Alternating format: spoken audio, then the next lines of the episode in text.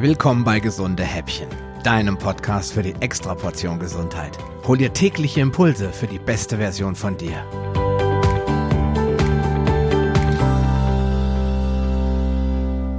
Als ich vor ein paar Jahren begann, mich für das Fasten zu interessieren, begann ich mit dem klassischen Buchinger Fasten und war ziemlich geschockt, wie schwer es mir doch fiel, auf Essen zu verzichten. Nach sieben Tagen, von denen ich genau genommen nur schlappe vier Tage wirklich nichts gegessen habe, fühle ich mich wie ausgekotzt und extrem schwach. Das ist aber durchaus normal für Menschen, die noch niemals in ihrem Leben auch nur einen einzigen Tag auf Essen verzichtet haben. Da zeigt uns der Körper recht deutlich, wie abhängig er vom Zucker ist und wie wenig flexibel der Stoffwechsel ist. In dieser Hinsicht haben wir heute nichts mehr mit unseren Vorfahren aus der Steinzeit gemein. Wahrscheinlich hätte ich nie wieder auch nur einen einzigen Tag gefastet, wenn ich nicht ein paar Jahre später auf das Buch The Fast Diet von Dr. Michael Mosley gestoßen wäre, durch das ich das Konzept des intermittierenden Fastens überhaupt erst kennenlernte. Das erschien mir deutlich einfacher umzusetzen und nicht so qualvoll, denn schließlich darf man dabei ja im Prinzip jeden Tag essen, aber eben nicht ständig und zu jeder Tageszeit.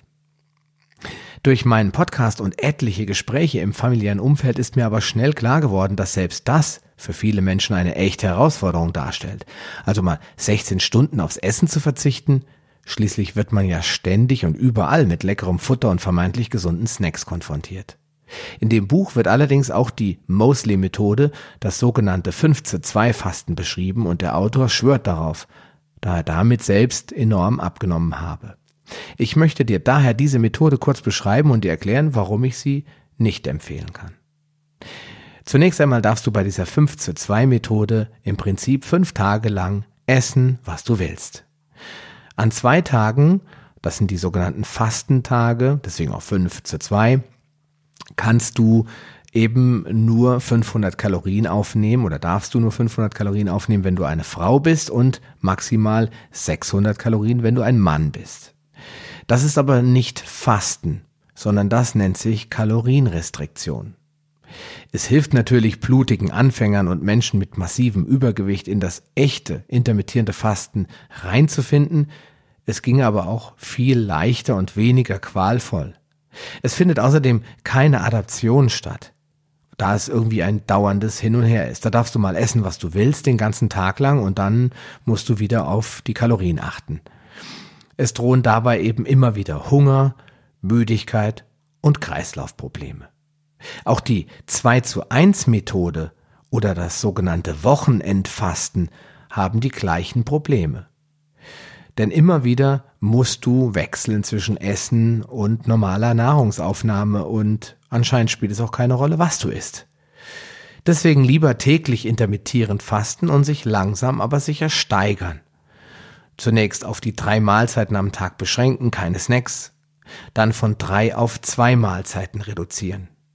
Dann das Fastenfenster vergrößern, also die Nahrungsaufnahme in einen kleineren Bereich einschränken. Beginnen kann man in der Regel mit, am besten mit 16 zu 8, das heißt 16 Stunden Fasten, 8 Stunden Essen. Danach dreht sich das Ganze um auf 18 zu 6, das heißt 18 Stunden Fasten und nur noch 6 Stunden Essensfenster. Und dann letztendlich das Ziel 20 zu 4. 20 Stunden nichts essen, 4 Stunden für die Nahrungsaufnahme reservieren. Bei Erreichen eines Plateaus macht es Sinn, das Intervallfasten anzupassen, also das Intervall im Intervall und mal für zwei Wochen vielleicht eine Mahlzeit dazuzunehmen und dann wieder drei Mahlzeiten zu essen. Ja, dann kann ich dir eigentlich nur noch einen wichtigen Tipp geben, den ich den meisten Leuten gebe. Das Intervalltraining und die ketogene Ernährung, das sind beides äußerst praktische Ergänzungen, wenn du erfolgreich abnehmen willst. Also anstatt einfach nur intermittierend zu fasten, kannst du das mit zwei Intervalltraining-Workouts und der ketogenen Ernährung ergänzen, um den maximalen Erfolg zu erreichen. Ja, das war es eigentlich schon, was ich dir zum Thema intermittierenden Fasten sagen wollte. Also mach nicht den Fehler und lass dich auf so eine Wechseltagesfasten-Sache ein. Das ist kein echtes Fasten, denn dazu müsstest du es regelmäßig machen und nur dann kann sich dein Körper auch dran gewöhnen. In diesem Sinne, ich wünsche dir viel Erfolg bei deinen Bemühungen. Komm gerne in unsere Facebook-Gruppe und teile deine Erfahrungen mit uns und wir hören uns dann wieder morgen. Bis dann. Ciao.